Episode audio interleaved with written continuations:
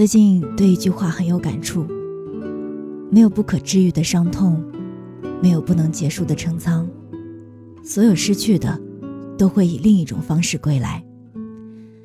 这是一种信念感，也是一种笃定。好好做人，踏实做事，其他的就交给时间。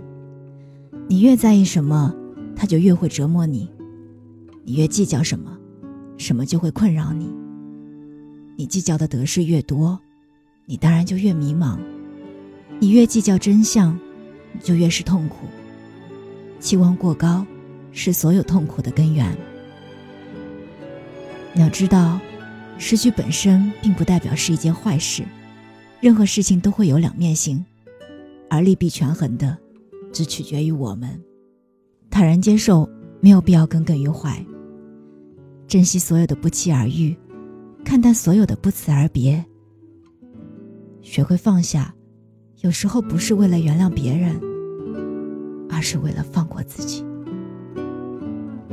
命运最公平之处在于，他给每个人安排的得失都是守恒的，没有白吃的苦，也没有白享的福。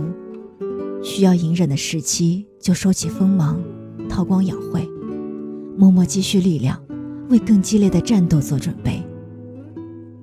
也许你吞下的是委屈，但是被喂大的却是格局，而那些昼夜不息的努力，也必然会换来丰厚的回报。